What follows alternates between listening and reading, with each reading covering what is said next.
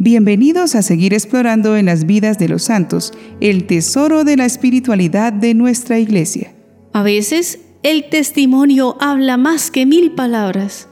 Y con sus vidas, los santos nos hablan de mil maneras acerca del Evangelio de Jesucristo, reflejando en sus actos lo que han aprendido junto al Maestro Divino. Por ello, conozcamos más santos que nos ayuden a vivir este desafío de vivir santamente. Los santos venerados hoy, 23 de junio, por nuestra iglesia son San José Cafaso, presbítero, San Bilio de Dariórigo, obispo y mártir, San Gualero, presbítero y mártir, Santos Cenas y Zenón de Filadelfia, mártires, Santa Agripina de Roma, virgen y mártir, Santa Elitrudis de Eli, abadesa, Santo Tomás Garnet, presbítero y mártir, Beata María de Oinis, esposa y mística beguina, Beata María Rafaela Simati, virgen, Beato Lanfranco de Pavía, obispo y monje, y Beato Pedro Jacobo de Pésaro, presbítero. El santo recordado hoy es un sacerdote que fue gran director de almas, especialmente de otros sacerdotes. Con su testimonio fue imagen de la bondad y sabiduría de Dios. Él es San José Cafaso. Nació en Castelnuovo de Asti, en el Piamonte, Italia, en 1811, de padres campesinos pero de buena situación económica. Una hermana suya fue la madre del beato José Alamano, fundador de la comunidad de los misioneros de la Consolata. Desde niño sobresalió por su gran inclinación a la piedad y ayuda a los pobres. José tuvo una salud frágil que lo dejó con una columna vertebral deformada y baja estatura, pero toda su vida lo destacó llevando siempre en el rostro una sonrisa amable. Estudió en el seminario de Turín. Cafaso, que era un excelente estudiante, tuvo que pedir dispensa para que lo ordenaran de sacerdote de solo 21 años en el año 1833. En vez de irse de una vez a ejercer su sacerdocio a alguna parroquia, fue a perfeccionarse en el convictorio o Instituto de San Francisco para los que querían hacer estudios de posgrado y con tan buen resultado que al terminar sus tres años de formación fue nombrado profesor de ese mismo instituto y al morir el rector fue aclamado para reemplazarlo, siendo un magnífico rector por 12 años hasta su muerte. San José Cafaso formó más de 100 sacerdotes en Turín y entre sus alumnos tuvo varios santos. Se propuso como modelos para imitar a San Francisco de Sales y a San Felipe Neri y sus discípulos se alegraban al notar que se asemejaba en su trato a estos dos simpáticos santos. En aquel entonces había llegado a Italia unas tendencias muy negativas que prohibían recibir sacramentos si la persona no era muy santa o el llamado jansenismo, que insistían más en la justicia de Dios que en su misericordia, o también llamado rigorismo. El padre Cafaso, en cambio, formaba a sus sacerdotes en las doctrinas de San Alfonso, que insiste mucho en la misericordia de Dios, y en las enseñanzas de San Francisco de Sales, el santo más comprensivo con los pecadores. A sus alumnos seminaristas los llevaba a visitar cárceles y barrios muy pobres, para despertar en ellos una gran sensibilidad hacia los necesitados y alejados de la fe. En el año 1827, siendo Cafaso seminarista, se encontró por primera vez con San Juan Bosco. Don Bosco narra así su primer encuentro con su futuro formador. Yo era un niño de 12 años y una víspera de grandes fiestas en mi pueblo vi junto a la puerta del templo a un joven seminarista que por su amabilidad me pareció muy simpático.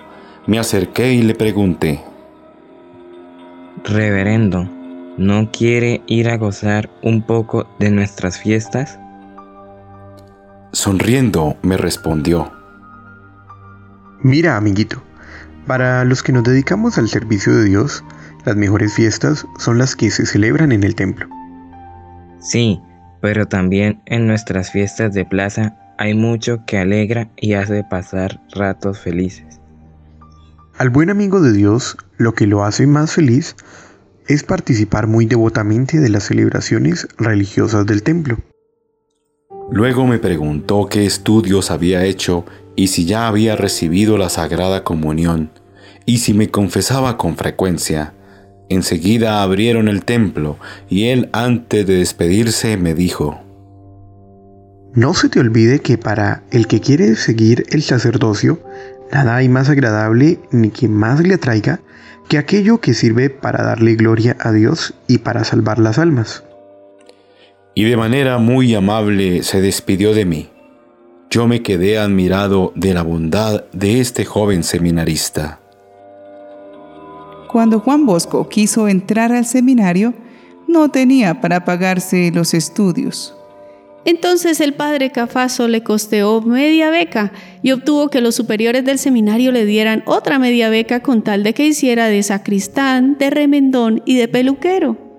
Luego, cuando Bosco llegó al sacerdocio, Cafaso se lo llevó a Turín y allá le costeó los tres años de posgrado en el convictorio.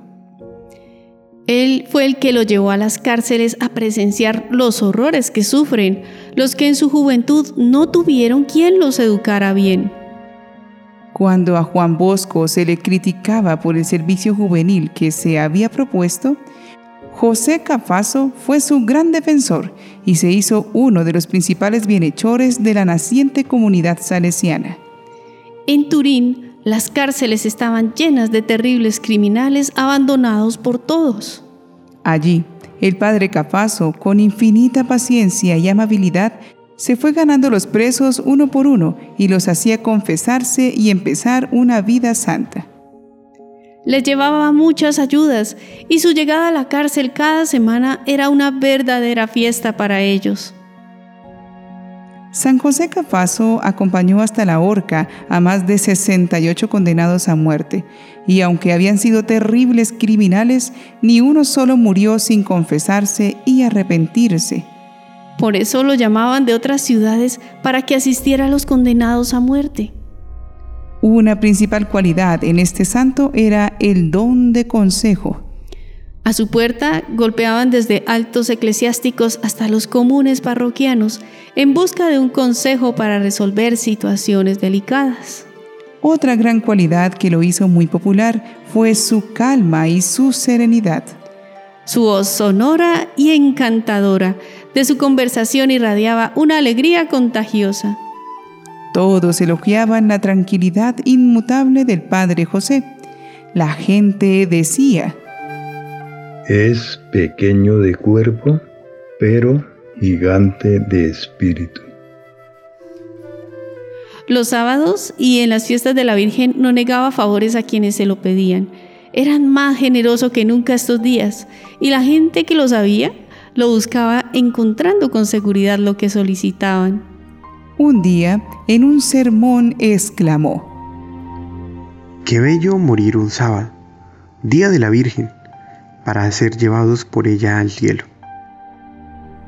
Y así le sucedió.